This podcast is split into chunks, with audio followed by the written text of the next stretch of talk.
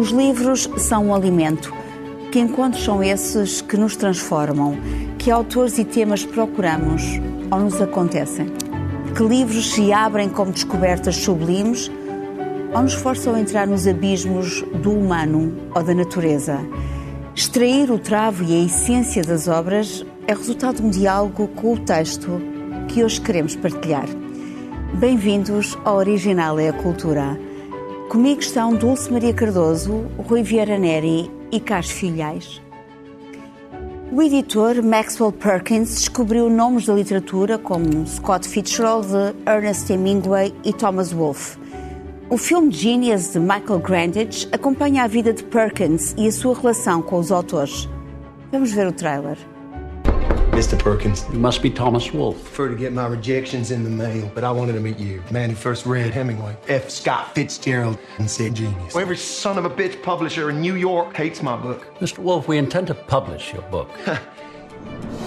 Max, this is Mrs. Bernstein. Mr. Perkins. She's the first person who told me my writing was worth anything. They're calling you a genius, God help you. Now I'm a Scribner's bestseller. I deserve a little of the highlight. Max tells us you're working on a new book. it's about America. All of it. I have it, a new book. Bring it in, guys. Here you go. We can do it. How long? Nine months. If you resist the temptation to add more. I have to be able to add more. The book is 5,000 pages long. Point taken. All right. Cut, cut, cut. You've been working every night for two years. Do you have any idea what it's like coming home to an empty apartment every night? I've lost him to your husband. Your daughters, they want their father back. It's My job, it's what I do. Two years and the book's only 100 pages shorter. I bring you stuff rich right from my guts. You wouldn't do this to Hemingway, to Fitzgerald. Stop it. You, of all people, just so damn scared to live. There are other ways to live. God help anyone who loves you, Tom, because for all your millions of beautiful words, you haven't the slightest idea of what it means to be alive. Max thinks he created me. He crippled me. He deformed my work. He made all your dreams come true. He gave you a career. Look what you have done to me. You hurt me. I can't turn my back on the work. Make your choice, Tom, right now. That's what we editors lose sleep over, you know? Are we really making books better or just making them different? And all my life, until I met you, I never had a friend.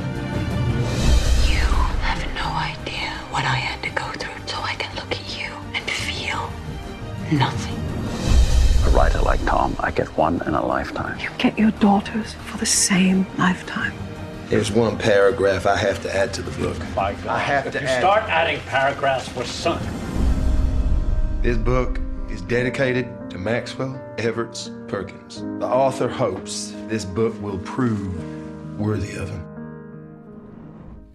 Maxwell Perkins trabalhou as obras dos escritores com dedicação apaixonada. Por detrás de um autor há sempre um editor e outros participantes que muitas vezes ficam na sombra. O Rui, eu pergunto, que importância têm estes cúmplices do processo criativo? O processo criativo, raras vezes, é, ao contrário do mito romântico, um processo completamente isolado. Quer dizer, eh, o, o autor eh, ou a autora interage com, com, com, com gente à volta e a função do, do, do editor, no sentido inglês do termo, ou seja, do responsável editorial, não propriamente do responsável comercial da empresa, mas daquele que dialoga com o autor, pode ser decisiva. Vamos ver, nenhum editor transformou um mau escritor num bom escritor, mas os grandes editors podem ajudar a que um grande escritor seja um, passe a ser um escritor excepcional porque o desafia.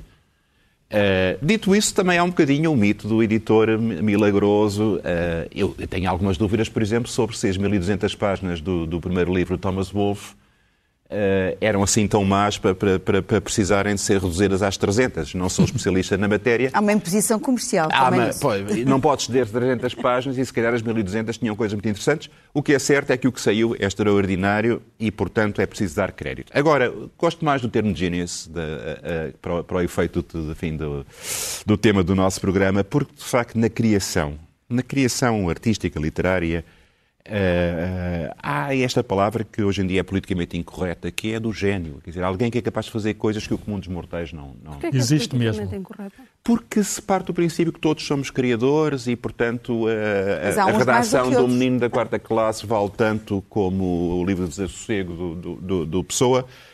Eu não embarco nessa, nessa demagogia, mas, mas, portanto, nós hoje estamos a falar de obras de gênio. De obras de gênio e obras escolhidas, não é? E obras escolhidas. Podem não ser tanto de gênio, mas sim obras que fazem parte da tua experiência íntima É, com o porque livro. há um canon coletivo, aquele que resulta de um consenso, já aqui falámos no, no programa do canon, de um consenso alargado de, de reconhecimento de que esta obra tal é muito importante, mas depois cada um de nós tem o seu canon.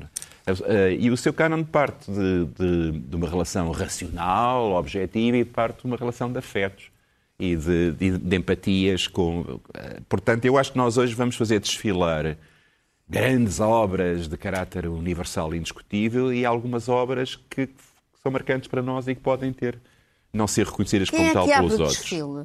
Eu vou abrir com uma que eu acho que é uma grande obra indiscutível, que é a arte de música do Jorge de Sena. Eu acho que já ficou aqui evidente que eu gosto muito do Sena. Várias vezes eu tenho trazido aqui à Já colação. fizemos, já fizemos um programa sobre o Já Sena. fizemos um programa sobre o Sena e a Sofia.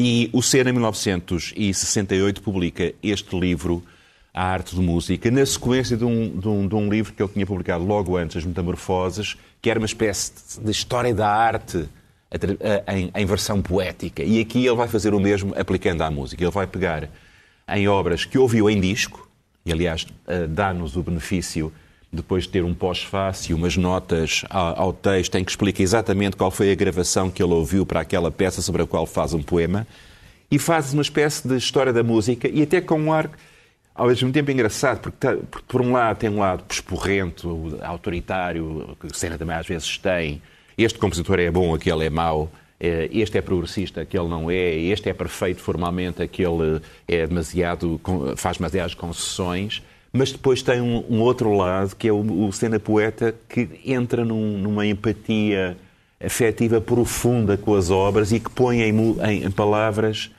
de uma forma absolutamente excepcional aquilo que nós gostaríamos de poder dizer sobre as grandes músicas eh, eh, que são importantes para a nossa vida.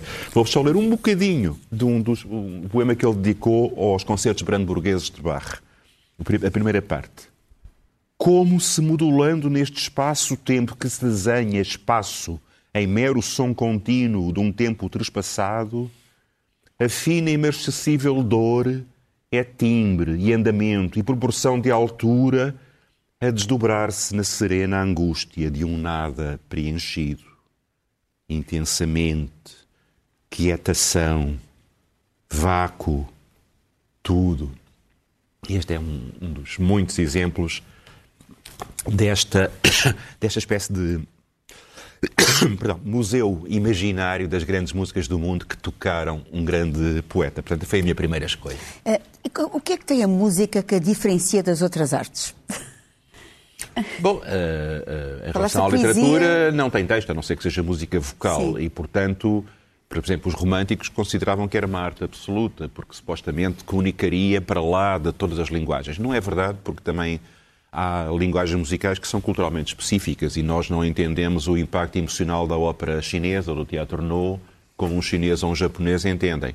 Mas que ela sai, lá sai, e de facto há uma capacidade mais alargada da música de chegar a um grau de comunicação de emoção que é difícil de verbalizar. Liga-nos, no sentido religioso, no Sim, sentido de sim pode, pode, pode pôr-nos em contacto uns com os outros, com a essência humana, com, a, com, com uma dimensão espiritual eh, que também é muito importante. E eu acho que o Sena, em muitos destes poemas da arte de música, eh, apanha muito bem essa, essa noção do eterno, do, do, do, do perene, do sublime, que pode estar contido na música. Algo intocável, quase, É, eu, eu uma vez escrevi um artigo sobre este livro que acabava dizendo que é a mais bela carta de amor da poesia à música alguma vez escrita. E, e conto, Isto diz subscrevo. tudo, isto diz subscrevo. tudo, não é? Carlos, tu trouxeste-nos uma origem de tudo, não é? Ah, Pelo menos seres uma vivos. paixão tua. Vai falar do ovo. Eh, Quer dizer, hum, não é só minha, eh, eh, é uma obra de gênio, é reconhecida por todos. Eu trago aqui a, a primeira edição portuguesa da Origem das Espécies, de Charles Darwin. A primeira Ah. edição, tu tens que mostrar isso. Isto é uma raridade. É de quando, Carlos? 1913, e, e isso é, é- é algo eh, interessante, porque eh, o livro é de original foi publicado pelo John Murray, já um editor londrino, em 1859. E, e é, é muito estranho que tenha demorado 54 anos a, a ser vertido para português, uh, quando foi imediatamente um, foi um êxito instantâneo, teve várias edições logo cedo em inglês e apareceram imediatamente as edições em várias línguas, francês, italiano e línguas até as mais que sérvio, húngaro, etc. E o português teve, o que mostra de algum modo algum atraso que que havia, houve relativamente à recepção da obra de Darwin em Portugal. Houve um professor de Coimbra, Júlio Henriques, que na sua tese, eh, sim, senhor, concorda com, com a origem das espécies, até adianta uma coisa que o, que o Charles Darwin dirá apenas muito mais tarde, é que o próprio ser humano, ele não se atreve a dizer isto neste livro, que o próprio ser humano é um exemplo da origem das espécies, ele aqui fala das espécies em geral, e não analisa uh, o ser humano, que vai analisar mais tarde na um, um livro chamado A Descendência do Homem, que até foi traduzido em português primeiro do que este, mas este é um livro que,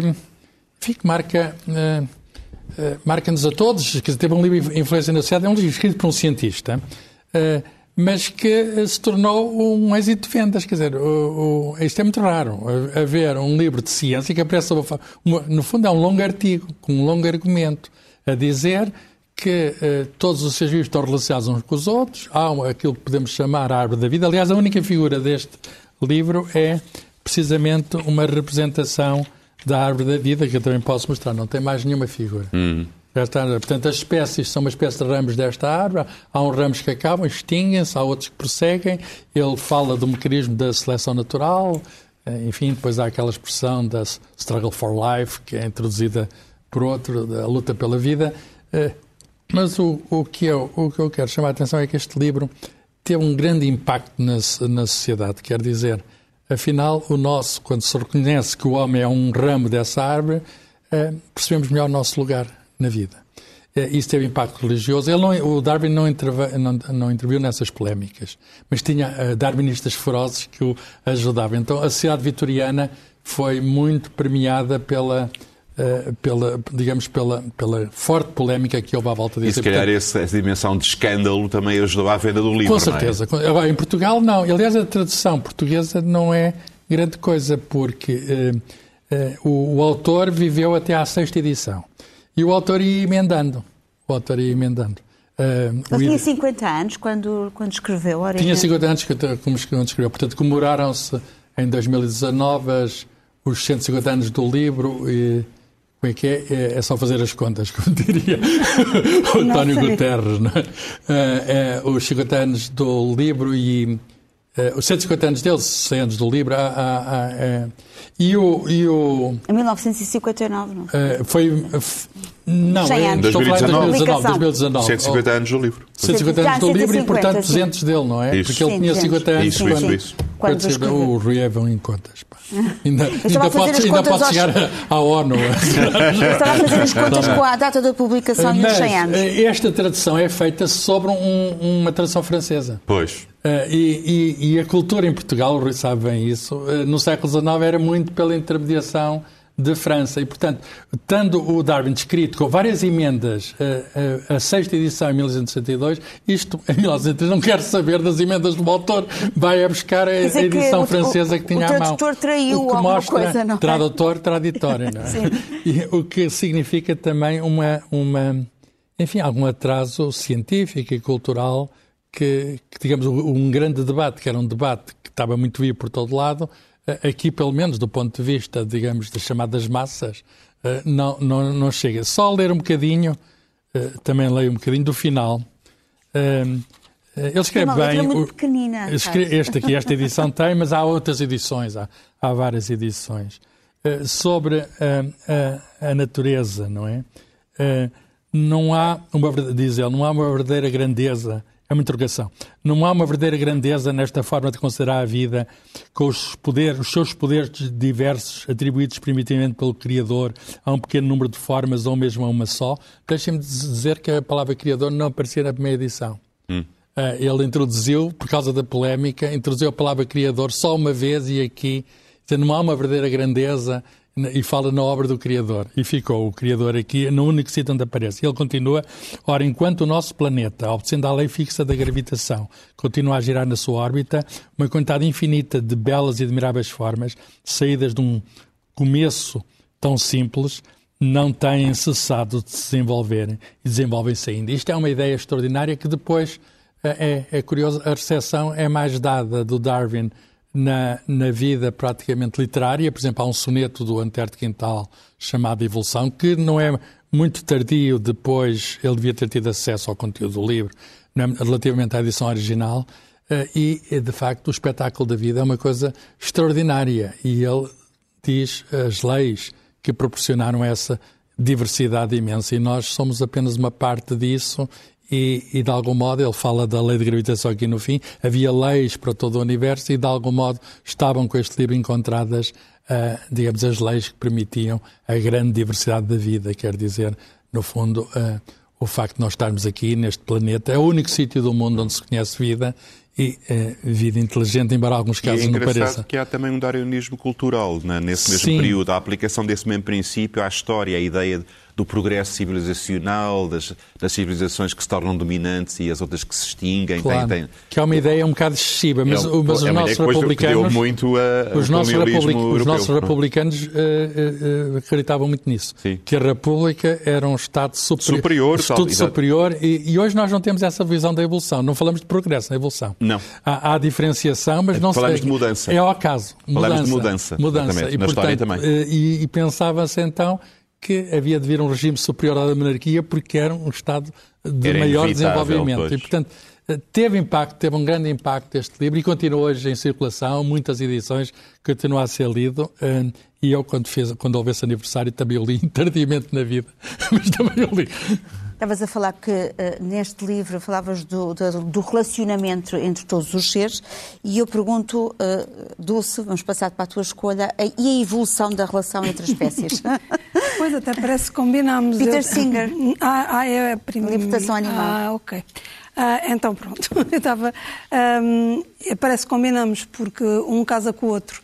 Casa com o outro, um, eu acho que este é tão revolucionário quanto este foi este foi é de 1975 uh, e é, para mim, uh, há vários, há vários, já havia vários filósofos a pensarem sobre a nossa relação com os outros animais, mas foi o Peter Singer, e neste livro, nomeadamente na Libertação Animal, que primeiro estruturou e levou do princípio ao fim a ideia de que nós cometemos, temos o, o, a, a nossa civilização está assente no especismo que, como outro ismo qualquer, é condenável. E, portanto, é um livro... É um termo novo até, e está ligado também com os seus parentes, racismo, sexismo... E a é ideia da superioridade de uma espécie sobre as outras. A superioridade de uma espécie, portanto, aqui, neste caso, da superioridade da espécie humana, não é? Uh, sim, uh, a ideia... Eu não... Eu não eu, eu, eu, já, eu já, já falei neste livro, aqui neste programa, eu já falei neste livro várias vezes e, e detestaria passar a, a, a ideia de que sou, de que quero converter as pessoas e, e que isto é uma religião. Mas, na verdade, e ainda no programa passado, o Carlos falou da, das alterações climáticas e na preocupação dos jovens e nisso tudo. E eu não vejo outro caminho, por razões éticas e por razões de sustentabilidade do planeta, que nesta altura ainda não estava tão em, em digamos, ainda não era tão premente, não vejo outro caminho senão o de, pelo menos, reduzirmos o consumo dos outros animais. E o consumo, vamos lá ver, não é só na alimentação, que talvez até seja a parte mais difícil, porque, porque a alimentação também tem, tem é um ritual, é, tem, implica com a nossa sociabilidade, mas, acima de tudo, nas roupas, nos sapatos, nas carteiras, nos cosméticos, nestas coisas todas, numa série de atividades económicas que nós nem sequer pensamos, uh, não temos consciência dela e que estão milhões, e quando digo milhões, são milhões e milhões de seres uh, diferentes de nós, mas semelhantes a nós ou iguais a nós nos, nas, nas, suas pulsões básicas. E, portanto, o medo, a dor, a sede, a fome, o sofrimento, todas essas, físico, evidentemente. Um, e, portanto, o Peter Singer, para mim, uh, eu escolhi estes dois livros. E, eu, e é o Libertação Animal, não é? É a Libertação pois. Animal, Libertação exatamente. Está editado por quem? Isto aqui, é, é, é, esta minha é uma via ótima, agora já deverá estar editado. Isto é muito antigo, porque me interesso muito por estas coisas há muito tempo. Eu não disse o meu, é Lelo. Exatamente. Ahm, eh, o que, eu, eu não, não é um. não- vamos lá ver, eu quando escolhi as, as minhas sugestões de hoje, não são livros que os meus livros preferidos. Não são sequer. genius, não é? Não, não, eu acho que ela é genial. Em 75, sim, dar sim. conta da importância. Estava muito nós à agora- frente sim, já. É um pelo menos- autor ativo ainda É pelo hoje. menos, exato, ainda, é, ainda está vivo. Aliás, eu acho que sou, trouxe os vivos. Eh, é, é pelo menos visionário. O que é, o que é, o, e o que é preciso nisto é atirar a primeira pedra para fazer mover a água e. e... Sobre vamos- libertação animal, só fazer um pequeno comentário relacionado com a evolução.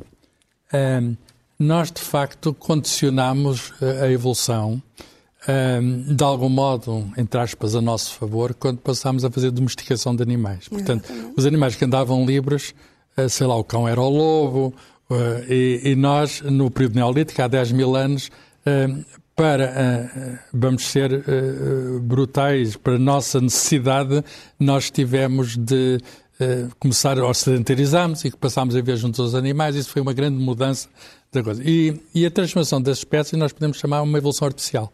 Das espécies que vivem perto, por exemplo, de cães, gatos, tudo isso. Portanto, quando às vezes se fala hoje na libertação animal, etc., eu percebo o conceito, tá? é, é preciso perceber que essas espécies que nós domesticamos estão absolutamente dependentes de nós. Se por algum motivo que não vai acontecer eh, deixássemos de prestar assistência, os libertássemos, se nós libertássemos cães, gatos, etc., eles morriam. Porque eles mas quando estou a falar disto, até não estou a falar dos eu animais sei, mas eu estou agora a acrescentar isto. Eu Sim, estou, sim, estou sim, agora a sim, acrescentar, sim, a acrescentar eles, eles morreram. Portanto, há, há certas uh, pessoas que, que põem alguma prevalência sobre os animais, mas não nos podemos esquecer que estão absolutamente dependentes. E até há alguma, eu vou dizer uma coisa, eh, estão tão dependentes que alguns, o processo de domesticação tornou-os autistas. Eles, relativamente aos outros animais, têm menos capacidades. Portanto, nós o que fizemos foi subjugá-los. Há coisas, há coisas absolutamente brutais. Espécies eh, de, de- de cães que não conseguem respirar bem porque se quis que o focinho fosse mais encolhido. Sim, sim. Sim, sim, Há série de coisas de- de os anima- barbárie Mas mesmo extraordinária. assim, e é horrível, é, mas mesmo assim os animais de companhia, porque há um grande afeto entre, entre os humanos e eles, ainda estão mais ou menos Claro. protegidos, apesar disso tudo. Mas aqui o que eu falo, e estou sempre a falar, são dos animais que nós nem sequer temos, os porcos, as vacas, as Claro. galinhas, ou seja, Claro, nós nem sequer também foi temos... abordado pelo Harari também, no, Exatamente. no, sim, sim, no sim. Homo Exatamente. sapiens, Sim, não sim. é? Não, e agora, quer dizer, o que eu trago Tantos aqui... documentários Mas as sobre isso. vacas, é Ah, tudo doméstico. sim. Deixem-me só dizer uma coisa. O que eu trago agora aqui é uma banalidade. E eu quero também terminar com esta nota de esperança, porque eu já não, me, já não me consigo lembrar que não tenho uma data fixa, mas terá sido há 17 anos que eu decidi parar de, de- de- tentar não consumir eh, produtos animais, de que maneira fo- for. E, e- e na altura lembro-me de ser ridicularizada. Eu lembro-me, por exemplo, de ter ido receber o prémio da União Europeia em 2008 eh, e estar numa mesa, enfim, para comemorar, para celebrar, e era em, em Bruxelas, e havia os mexilhões, e havia isto, e havia aquilo, e eu disse que não consumi, e toda a gente, mesmo apesar de eu ser a premiada e a homenageada, se riu, eh, no sentido de... E agora? eh, Como é que tu sentes E agora é uma diferença muito grande. Agora diferença? já não estou sozinha, estou mu- muitas vezes acompanhada, mas mesmo que esteja sozinha na minha opção, eu sou respeitada, ou seja, já, já não sou ridicularizada. Há E, mais portanto, informação também sobre isso, não é? Há mais, informação e, portanto, eu mais penso- vozes também, Paul McCartney, por e exemplo. é uma sim, delas. sim, há muitas pessoas eh, Joaquin famosas Phoenix, assim, sim. sim, sim, a, a- a lutar por esta causa. E deixem-me dizer uma coisa, eu tenho muita esperança nos jovens. Muita esperança nos jovens, porque são os jovens que, de alguma maneira, estão a fazer o caminho que nós deveríamos ter feito. Nós, quando digo nós, é a geração. Deveríamos ter feito por eles. Ou seja, são eles que estão a educar os seus pais a respeitar o ambiente e os outros animais. E deveria ter sido o contrário, eh, enfim, se tudo tivesse corrido bem. E agora vamos passar para algo completamente diferente, mas vamos falar de um jovem herói que de clássico não tem nada. Uh, mas que é um clássico de direito próprio, portanto eu vou Sim. quebrar um bocadinho o cânon literário uh, para vos falar do Corto Maltese, a grande criação do, do escritor e desenhador italiano Hugo Pratt. O Pratt viveu entre 1927 e 1995, teve uma vida muito agitada, a família era uma família multirracial, porque vinha o, o avô paterno era um inglês católico, o avô materno era um judeu marrano eh, espanhol, a avó materna era turca, e ele viveu em parte na Abissínia, depois na Argentina, depois por vários pontos da Europa. Criou uma série de heróis de banda desenhada, o Sargento Kirk, que é uma espécie de é um oficial do exército americano no tempo do faroeste e que tem uma, uma, um olhar sobre as culturas indígenas completamente diferentes daquela do, do, dos clássicos de, de cowboys.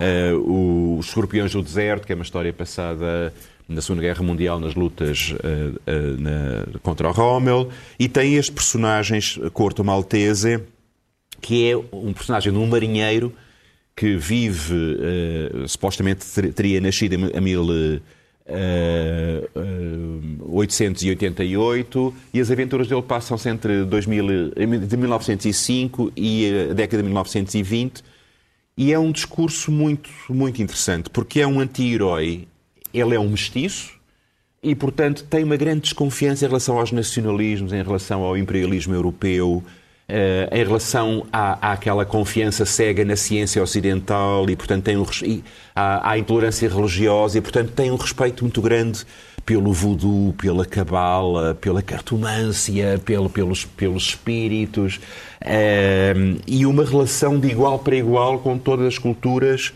com as quais interage, o que lhe causa muitos sarilhos. Depois cruza-se com personagens históricos importantes, o Jack London, o Hemingway, de que nós já aqui falámos. Uh, um Rasputin que não é o Rasputin histórico, é um, embora o personagem seja parecido. Uh, o Joyce, o D'Annunzio. E é um desenho a preto e branco absolutamente deslumbrante. Muito limpo, é não é? Muito é limpo, uh, com... É fantástico, é? Uh, depois há também umas versões coloridas, também são muito bonitas, mas o desenho a preto e branco é, é, é Portanto, é realmente uma obra de gênio. A primeira Saiu em 1968, é esta balada do Mar Salgado. Algumas saíram originalmente em italiano, outras em francês, quando ele vivia em França, mas foram traduzidas em todo o mundo. 30 livros, não é? Não são 12 livros, 12. embora seja difícil de dizer, porque ele, alguns foram publicados em revistas e cada livro tem, às vezes, duas ou três histórias. Portanto, se tu fores ver história por história, tem uns 30 e tal. Sim, sim, sim. Mas, na realidade, digamos, o canon oficial do Prato para o Corpo Maltese são 12 livros. Entretanto, já sei que se vendeu, venderam a, a, a, patente e há agora uns senhores a desenharem novas aventuras do Gordo Maltese, mas vamos esquecer. Quer dizer, a, a, obra grande é esta. Será que o desenhador se projeta no herói? Sim, sim, sim, claramente. claramente. há, há, há uma, esta experiência de multiculturalidade, esta sim. experiência de exclusão uh, por, por questões de racismo e de intolerância cultural, que são coisas que o próprio Prato sofreu. Eles estão editados em Portugal nas edições ASA, uh, em muito boas traduções. Eu tenho, tenho as, das francesas da Castermani e depois comprei também as italianas para, para, para comparar. Esta versão portuguesa teve até uma, um prefácio do Humberto Eco. Uh... Exatamente. Vale muito a pena. Este é o meu favorito, o Corte Maltese na Sibéria que é extraordinária sobre os. Deixa-me acrescentar que eu partilho com, com, o Rui o gosto pela banda desenhada. Tenho Às vezes nem é considerada literatura. Que é uma, uh, não que é não literatura, é, não, é, é, uma forma de arte própria que, que junta desenho e, e, literatura. Mas é muitas vezes subestimada. Mas é uma grande por, narrativa. Quer dizer, é estes, o Corto Maltese, os álbuns do Corto Maltese são um grande uma grande obra da criação cultural uh, uh, do, do século XX, a meu ver. Carlos, estavas a dizer? Sobre a banda desenhada, eu tenho uma boa coleção de banda desenhada, eu privilegio a arte franco-belga, enfim, sou da escola do Tintin, do Edgar Jacobs, do Jacobs, Jacobs do, do, Blake and Mortimer. Isso. Está uma exposição agora na Gulbenkian do RG. Muito, e, muito boa e de facto eu não resisto a, a, aos livros aos quadrinhos chamada Nona Arte. e e, enfim, não. Os livros chamados cómics americanos não me dizem muito, mas a, a banda desenhada franco-belga, de algum modo, este, este tipo de álbuns insere-se nessa, insere nessa linha. Uh, são livros extraordinários. Eu acho que até posso propor aqui uma, fazer uma proposta é que dedicamos também um programa à banda desenhada. Porque vamos é, uma, vamos é uma forma de. Vamos a isso. Ninguém fala eu... do patinha. e do peninha, que eu gosto tanto. que eu cresci. É claro, claro. Mas agora vamos passar para um herói no sentido clássico, não é? Que é um, o, o nosso Ulisses.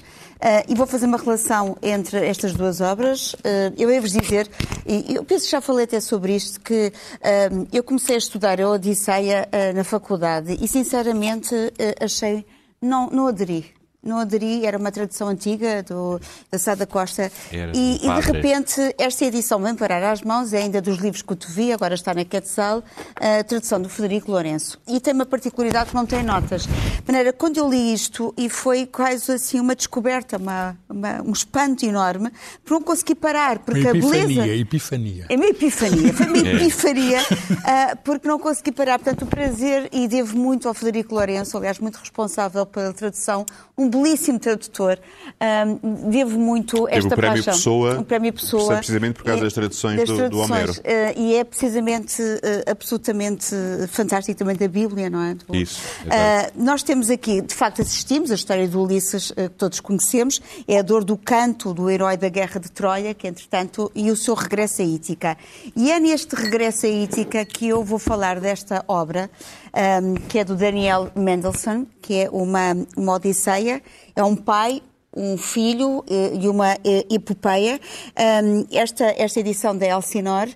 E, e aqui temos uma, uma longa viagem eh, que o Daniel Mendelssohn fez com o pai e num seminário que ele deu sobre a Odisseia, precisamente, num, seminário a alunos pré-universitários, no Bard College, e o pai quis também assistir a esse seminário, o pai já tinha 81 anos, era professor de matemática, e de repente o que vemos aqui é o regresso à casa do Ulisses, essa relação, e o regresso a casa, e é estreitamente uma relação entre um pai e um filho que estavam distanciados. Portanto, não havia comunicação. E ele, ao assistir eh, às aulas, eh, o pai eh, quer aprender mais sobre a Odisseia, portanto, há um- aqui um movimento de aprendizagem, mas o filho quer tratar a relação com o pai. É neste movimento. É o pai pródigo, é. É o pai pródigo. e nós temos aqui a palavra nostos, que é a palavra grega que significa regresso a casa, e Odisseia é uma narrativa de nostos, uma narrativa de regresso. Ah, Eu, quando li este livro, este livro até, eu devo dizer, eh, foi-me aconselhado pelo Mega Ferreira numa. Eh, António Mega Ferreira, numa sessão que nós tivemos, eh, e ele, quando falou disto, ele realmente conseguiu eh, passar essa, essa corrente de paixão, que também é uma forma de nós comunicarmos os livros, que é o boca a boca. É muito importante. Eu estou a gostar e porque é que gosto é muito importante. Mas há uma história que não me esqueci, eu vou contá-la rapidamente, ah, porque eles fazem um cruzeiro ah, e o cruzeiro é recordar a Odisseia, fazem um cruzeiro no mar Egeu, e há uma história muito engraçada em que o pai, eles vão, o pai, o pai e o filho, ah, conhecem um senhor que, entretanto, tinha na Segunda Guerra Mundial, teve um acidente e teve, foi obrigado a ficar de cama. E a família, que era uma família de, de aristocracia, já decadente, mas tinha um professor, um velho professor de latim, que vivia lá em casa, que eles alimentavam. Ah, e, ah, e ele diz que a Odisseia salvou, disse esse senhor, que entretanto estava acamado, depois da Segunda Guerra Mundial. Ah, porquê? Porque esse professor, que era um professor de grego, latim, começou-lhe a ler a Odisseia. E, entretanto, ele... ah, não conseguia perceber muito bem, mas conseguia entender um pouco o som na cabeça, portanto, a musicalidade das palavras. E ao ouvir o som de uma voz humana a recitar poesia, ajudou-o a curar. E, portanto, ele diz que a Odisseia salvou a vida. E depois da, depois da pergunta, ah, que é porquê é que está no cruzeiro? É por causa da Odisseia? E ele diz, não, não é por causa da Odisseia que eu estou aqui. Eu estou aqui porque adorava o meu professor. E sempre pensei prestar-lhe uma homenagem, que é fazer a experiência da viagem de Ulisses. Ah, portanto, isto é uma história que eu achei singular e que me tocou muito quando li.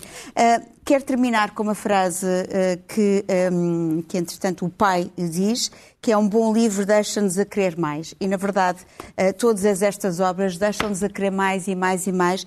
E essa também é a função da literatura. E a relação entre os temas, por exemplo, odisseicos, eh, com a vida. Portanto, a relação no seminário, quando os, os- os- os alunos fazem, questionam o professor, ele faz sempre a relação com a vida e nós entendemos melhor a obra, porque vamos, somos encantados pela música, pelas palavras aladas, não é? Mas também somos encantados pela vida, pelas histórias da vida e a compreensão eh, da história humana, que é uma coisa que nos toca profundamente. Eh, daí eh, a minha escolha desta relação dos livros. E sei que, entretanto, o Homero está na obra que tu escolheste, não é Sim, é verdade? referido, é ele, referido. está, ele está presente. É referido. Eu escolho um clássico, portanto, um livro intemporal, eh, A Divina Comédia de Dante Alighieri. Eh, Nós estamos no ano eh, Dante. Porquê? Porque se comemoram os 700 anos da morte de Dante. Ele nasceu em 1368 e morre em 1320, portanto, há, 300, há 700 anos. O, o, o, o, livro é, de facto, extraordinário. inovador, porque usa. Ele morre em, mil, em 1321, há 700 anos. Deixa-me emendar, vou ser para tempo de emendar, eu tenho emenda. O, o, o livro é, é, é, extraordinário porque, primeiro, do ponto de vista formal, não é? é? é? o nascimento do italiano moderno. Portanto, deixa de escrever em latim e passa a escrever em florentino, que é a origem do italiano. E depois conta uma história que é a história, eh, digamos, da, da relação do homem com o mundo, o mundo natural e, o, e o digamos, o, o, outro mundo. Eh, guiado por Virgílio, o próprio Dante vai sucessivamente pelo, pelo inferno, pelo purgatório e pelo paraíso. Este, o número 3 é muito significativo, são conjuntos de três versos, 33 que, cantos, etc. Portanto, há aqui também algum, alguma numerologia aqui nisto, neste livro. E, e, de algum modo, com certeza, está lá toda a mitologia cristã, Portanto, a suma é uma espécie de suma teológica, São Tomás daqui no inverso, mas é muito mais do que isso, porque está lá também a humanidade. Quer dizer, não está apenas a construção divina, está a construção humana. Há quem diga, os críticos literários, que dizem que é a primeira vez que a humanidade aparece retratada na sua crueza numa obra literária, porque até aí eram as histórias do Homero, não era bem, era um herói, era, era de algum modo um, um, um imitador dos deuses. E, e aqui é o homem na sua condição, e portanto é o homem que tem o pecado, é o homem que tenta, através do amor, salvar-se. O Virgílio condolo, condolo vai conduzi-lo pelo inferno e pelo purgatório e depois deixa, porque não pode, é um personagem pagão, o Virgílio não pode ir ao outro mundo e quem o vai conduzir, digamos, ao paraíso, ao tal outro mundo, é a Beatriz.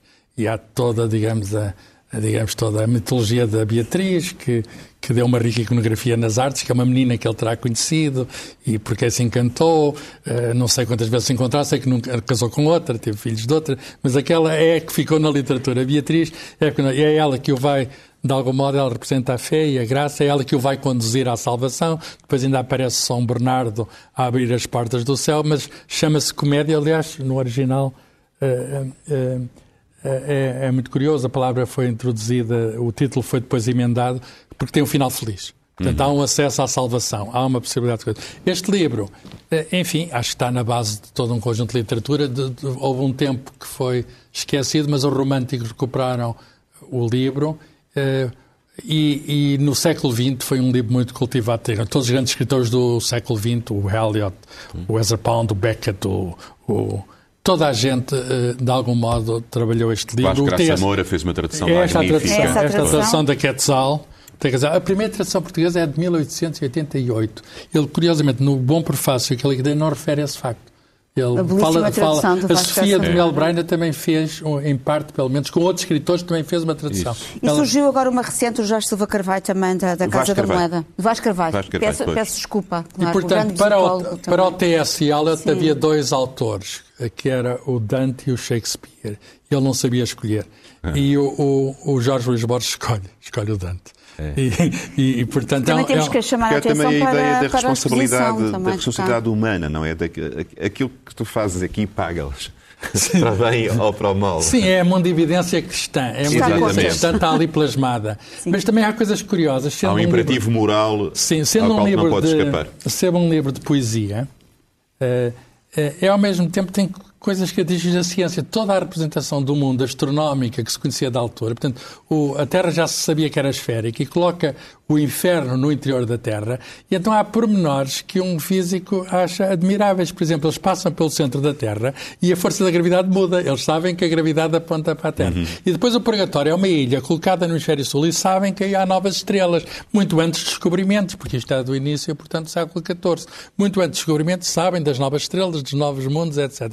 E outros pormenores curiosíssimos, até questões de teoremas, funcionamento de relógios, etc. Portanto, não apenas há citações para Homero e para, outros, e para digamos, toda a, a, a visão, que, a herança literária que ele tinha, mas uh, ele uh, também para, para uma visão científica que, evidentemente, era fragmentada e precária e que está dissolvida. Portanto, uma pessoa pode se divertir a ver aqui bocadinhos Nós ficávamos aqui horas a ouvir o Carlos. Agora temos que fazer uma palestra sobre, sobre o Dante e a Divina Comédia. É pena o tempo ser tão curto e não podemos continuar. Vou chamar só a atenção para a exposição que também está na Gulbenkian, já agora, Dos que é as visões de Dante e o Inferno Isso. segundo Botticelli e da, também da excelente conferência que o Cardeal Tolentino Mendonça fez na abertura da, da, da, da exposição. Somos todos chamados a construir visões, a Divina Comédia com pedag- pedagogia do olhar. Também é um belíssimo tema e ficávamos aqui.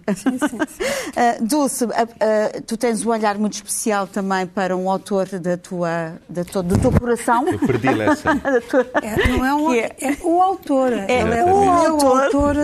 É o, O, autor. o Dante que se cuida. é? Exatamente. E que ainda por cima tem um título muito O inspirador. Dante era não é? Dante. O Dante era Dante. Era Dante. É o diário de. Não, mas isto é o diário do mau ano, mas é já de 2007. portanto, não tem 2007. Em Mas parece que foi escrito já, agora, não é? Exatamente, já havia mau- maus anos.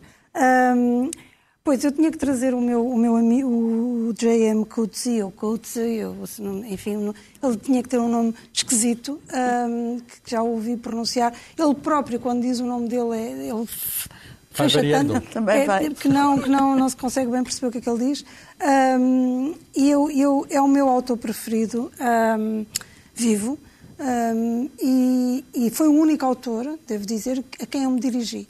Foi o único autor a quem eu me dirigi ahm, a, dizer isso, a dizer, a dizer ahm, que, o quanto admirava. E, e, é, e, é, e é por razões literárias, obviamente, e para começar, por, por razões literárias. E este livro é um belo exemplo de. de- ele já, portanto, isto- ele ganhou o Prémio Nobel em 2003. Ele é um sul-africano que depois esteve. ele é um académico, deu aulas nos Estados Unidos durante muito tempo, depois creio que se zangou com, com a política norte-americana, exilou-se na Austrália. Penso que ainda lá vive, eu não sei muito sobre a vida pessoal dele, ah, nem me interessa. Mas, eh, portanto, ele, ele, já, ele ganhou o Prémio Nobel em 2013 e depois, em 2007, escreveu este livro. E é um livro que, mesmo graficamente, é interessante, porque é, é dividido em três narrativas, como se pode ver. Ah, portanto, tem aqui estas linhas e vai-se seguindo a história, vai-se seguindo três ah, histórias. ah, Faixa de cima, faixa de meio, faixa de baixo. Exatamente, divide assim. Várias vozes. não é? Exatamente. E, portanto, também é um livro muito. ah, é um romance que tem a ver com o universo dele, que é um, um, um- um senhor já mais, com mais idade, ahm, com as suas expulsões por umas raparigas menos, menos, menos, com menos idade, mas não, não, não, não, não entra na pedofilia, só- são só mais novas. E, portanto, aqui há essa história também de um. De um de um senhor que, está, que contrata uma datilógrafa para, para uh, datilografar os ensaios que ele vai editando e depois os ensaios estão aqui e abrangem os mais diversos temas e são muito ricos porque ele é um académico, ele é naturalmente um ensaísta. Há aqui uma, uma, uma mistura, uma fusão entre o ensaio e a ficção. Sim, ele faz sempre isso, tirando em alguns outros como a desgraça ou, ou à espera dos bárbaros, que não faz tanto, mas, por exemplo, a Elizabeth Costello é praticamente um ensaio. Ah, o meu livro preferido dele é O Mestre de São Petersburgo, que é baseado sobre depois, e ainda me impressionam mais, na morte, é uma homenagem ao Dostoiévski, mas é... ah, portanto, é porque ele teve um filho que morreu, o autor, o Kutz, e então fez, fez esse paralelo. Ah, ele fez também- Dostoiévski que faz 200 anos este ano. Sim, sim, sim, sim. Ahm, ele também tem uma coisa que é fantástica. Ele escreveu agora os últimos, um dos últimos livros dele. Ele, ele publicou primeiro, em, apesar de eu ter escrito em inglês, ele publicou primeiro em espanhol, porque, para protestar contra o que ele diz ser o colonialismo da língua inglesa. E, portanto, um autor que se expressa em inglês e que faz traduzir primeiro para espanhol, para dizer que a hege- a hegemonia da língua inglesa. Não é só dizer, mas também fazer. Exatamente, está a prejudicar-nos porque nos está a levar a um pensamento único. Portanto, ele é, ele é inovador em tudo e é um autor fantástico em termos literários. Portanto, e, tem, e, tem, e há outra coisa também nele que é encantadora. Normalmente, eh, os autores agora têm poucas causas e quando têm, são causas sobre si. Portanto, são os autores negros que escrevem sobre racismo, as mulheres que escrevem sobre. E ele escreve sobre tudo e escreve sobre essa. Pronto, já falei há pouco do- dos animais ahm, que não têm voz e que tem alguém que tem que ter, mas ele escreve sobre tudo. Sobre tudo, é um autor verdadeiramente universal. Dizer, Sim, e depois disto ficamos rendidos, eh, nós à voz... Só, só um pequeno PS, se me é permitido. É Sim. que eu en- enganei-me nas datas do Dante e, e posso ainda emendar. É, ele nasce em 1265 em Florença e morre em 1321 em Ravenna. Isto também se liga com uma história muito interessante, é que ele estava exilado. E ele tem, neste momento, já lhe foi condenado ao exílio pelos florentinos. Ele tem num túmulo vazio em Florença, porque reclamam o corpo do, do Dante e os de Ravenna não lhe querem dar. E os de Florença já fizeram tudo, já repetiram os julgamentos, já o perdoaram, etc. Mas os de Ravenna não, vocês puseram de fora, agora ele aqui é nosso. Bem, isto aqui nós continuávamos, mas como há histórias que estão construídas como uma partitura musical, temos que necessariamente terminar Vamos em acabar grande. com música. E, Com e música. como falámos de grandes obras, e de obras em alguns casos grandes, como a Divina Comédia ou a Odisseia, que são volumosas, eu vou acabar com uma joiazinha, uma grande obra que é uma miniatura que dura um minuto e pouco. Uma canção de Schubert chamada Der Jüngling an der Quelle, o rapazinho junto ao ribeiro, que, que é um rapazinho apaixonado que, que tenta esquecer os seus desgostos de amor, mas o próprio ruído do ribeiro lembra-lhe a voz da amada. Portanto, é, é a ideia de que se pode fazer uma grande obra que é uma coisa pequenina. A Beatriz dele, não é? Isso.